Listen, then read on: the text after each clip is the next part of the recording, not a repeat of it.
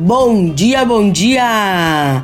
2021 chegando ao seu fim. Muitos agradecerão pelo ano bem vivido com muita saúde outros nem tanto devido às circunstâncias que passamos. E hoje resolvi inovar com ela, que é a protagonista na Casa das Famílias neste ano novo. Ela com uma superstição que traz muita fartura. Isso aí, estou falando da lentilha. Então resolvi criar um bolo de lentilha recheado com requeijão, regado com uma geleia de morango, que é uma delícia só. E eu garanto a vocês que será um sucesso para este ano novo. Anote aí! 3 xícaras de lentilha cozida e faça o cozimento que o seu paladar adora, ok? Uma xícara de farinha de grão de bico ou farinha de aveia, meia cebola,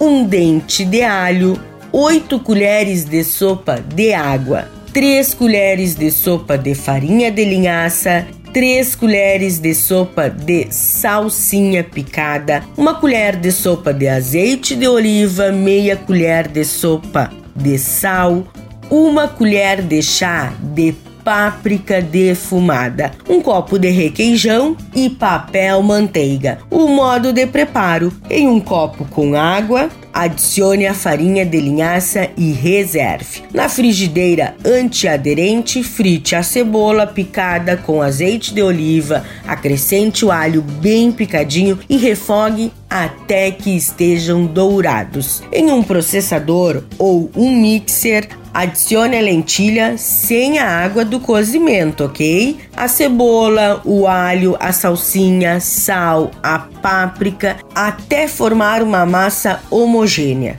Adicione a mistura com a água e a linhaça que deve ter ficado um gel e processe por mais alguns segundos. Transfira para uma tigela, misture a farinha de grão de bico ou a farinha de aveia, conforme a que você vá utilizar. A massa deve ficar firme.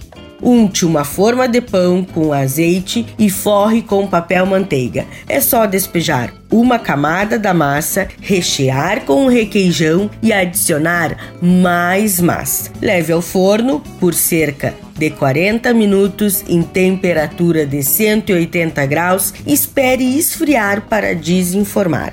Para a geleia, 400 gramas de morangos, açúcar demerara e água.